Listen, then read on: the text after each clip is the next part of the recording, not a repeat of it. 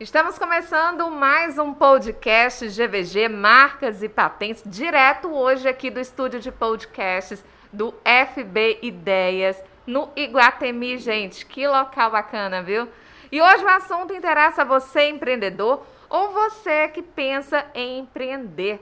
O aumento de novas empresas no Ceará e a importância do registro de marca. Só para você ter uma ideia, a Junta Comercial do Estado de Ceará, JUSEC, contabilizou um total de 94.621 novas constituições apenas entre janeiro e outubro deste ano. Ao comparar com o mesmo momento do ano passado, isso significa um acréscimo de 28% de empresas a mais em todo o estado.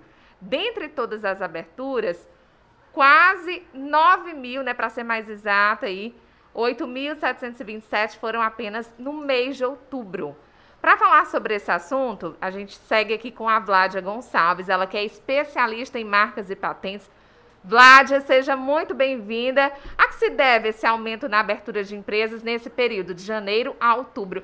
Que fatores colaboraram para isso?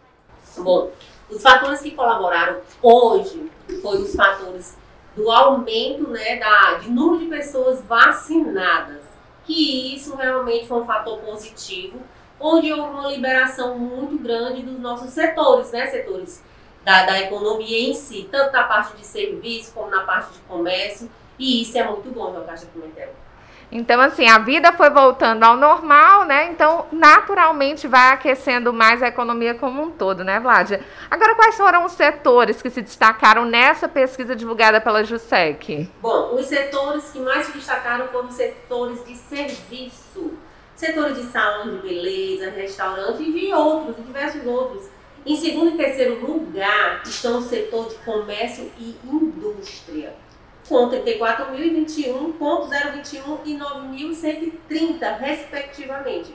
Os números estão progredindo à medida que o governo do estado avança com a vacinação contra a Covid-19. Entendi. Agora, quando o empreendedor ou quem está pensando em abrir uma empresa, né, o futuro empreendedor, é, o que, é que ele deve, ela deve fazer e levar em consideração? Ah, pensei em abrir uma empresa, o que é que eu preciso fazer? Qual o pontapé inicial? Bom, o empresário e o empreendedor, ele precisa entender que o primeiro passo, antes dele abrir uma empresa, antes dele pensar em, em, em vou, vou ser, a partir de hoje, CNPJ, né? Ele precisa saber se aquela marca que ele vai empreender, aquele nome, ele está realmente liberado, né? Se ele está ali. Está disponível, né, tá no mercado. Exatamente. Uhum. Então, o empresário ele tem que ter é, essa visão de, de liberação dele ter aquilo algo que seja dele. Não só na junta comercial, que é o CNPJ, onde você diz, não, vou ser empreendedor, vou abrir um CNPJ. Não é só um CNPJ. Aquela ideia, ela precisa ser protegida. Aquele nome que você vai usar comercialmente, ele precisa ser registrado. Você falando isso, Vlad, agora é, me despertou uma pergunta aqui de repente, porque se a pessoa não registrar a marca, ela pode sofrer algum dano judicial, até mesmo financeiro? Pode perder dinheiro porque não registrou a marca? Exatamente. E, e perder dinheiro isso é algo que a gente não pode cometer nunca. Ainda mais nos dias de hoje, né? Exatamente, ainda mais nos dias de hoje, ainda mais com tudo que a gente já sofreu, né, com essa pandemia, com esses lockdown, com essa privação da gente poder sair de casa e trabalhar, porque tem muitas pessoas que não conseguiram trabalhar em casa. Você sabe muito bem disso, nós sabemos disso. Pronto.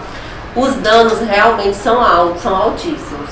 Porque além de você ter que mudar placa, etiqueta, né, todo aquele investimento que você faz de marketing, você pode sofrer multa e detenção. E além, além da lei da propriedade industrial que assegura a pessoa do uso exclusivo da marca, você pode também pagar tudo isso por estar utilizando marca de terceiro. E a ação judicial também é muito cara. Hoje, se nós formos pela tabela da OAB para você poder fazer uma petição você vai ter que pagar um advogado no mínimo 29 mil reais. Gente, 29 mil reais para uma petição de primeira instância. O que, que eu estou querendo falar aqui? O registro da marca ele é muito mais barato e é algo que você vai pagar e vai ser seu. É um bem seu intangível ao qual você vai receber um certificado de exclusividade a nível nacional. E você fica protegido no seu segmento, na sua área. Ou seja, só quem registra a marca é o verdadeiro dono. Quem registra a marca é o dono. Só é o dono da marca quem registra. Certo? Agora falando do processo de registro de uma marca, o que é, como é que funciona? Como é que acontece? Como dar entrada nesse processo? Bom, o primeiro passo a se fazer é fazer uma pesquisa a nível nacional. E não é qualquer pesquisa, não. Tem que procurar uma empresa especializada, que ela tenha um software, que ela tenha um software adequado, tá? Junto ao órgão federal, onde vai lhe dar uma precisão. E para isso, além desse software, tem que ter profissionais especializados para poder fazer essa leitura. Essa pesquisa nacional, Jocasta, ela é como se você vai construir um prédio e você precisa saber se aquele terreno ele comporta a estrutura de um prédio.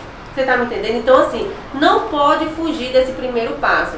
E a empresa a qual vai prestar essa assessoria, ele tem que dar um parecer técnico. O que é um parecer técnico dessa pesquisa? É dizer se essa marca ela está disponível para registro ou não, se ela é viável ou não, se a marca vai ter uma exclusividade, se é só ele vai poder usar. Além do nome da marca, ainda tem um símbolo que é a logomarca, que também é necessário fazer a pesquisa. Certo. E Vladia, quais são as dicas para a gente encerrar hoje aqui, direto do estúdio de podcast do FB Ideias, aqui no Iguatemi? Que dicas você pode dar para o empreendedor, para o futuro empreendedor, quem pensa em abrir negócio? Olha, o primeiro passo é você ter parceiros corretos. O primeiro passo é você iniciar o negócio correto. Faça o registro da sua marca, faça uma pesquisa, dê entrada no processo, dê entrada na junta comercial, faça um modelo de negócio. A assessoria em registro de marcas e patentes também trabalha, nós trabalhamos com modelo de negócio. Nós fazemos a modelagem e isso futuramente você pode franquear. Registro, registro de marca, ele não é só aquele Rzinho não, gente. O registro da marca você pode vender, você pode franquear, você pode alugar. Tem um leque de opções, né? Exatamente. Uhum. Tá aí a Vládia Gonçalves, que é especialista em marcas e patentes, hoje esclarecendo tudo sobre o registro de marcas. Se você quer saber mais, acesse as nossas redes sociais. A gente vai ficando por aqui. A gente se encontra no nosso próximo podcast. Até lá!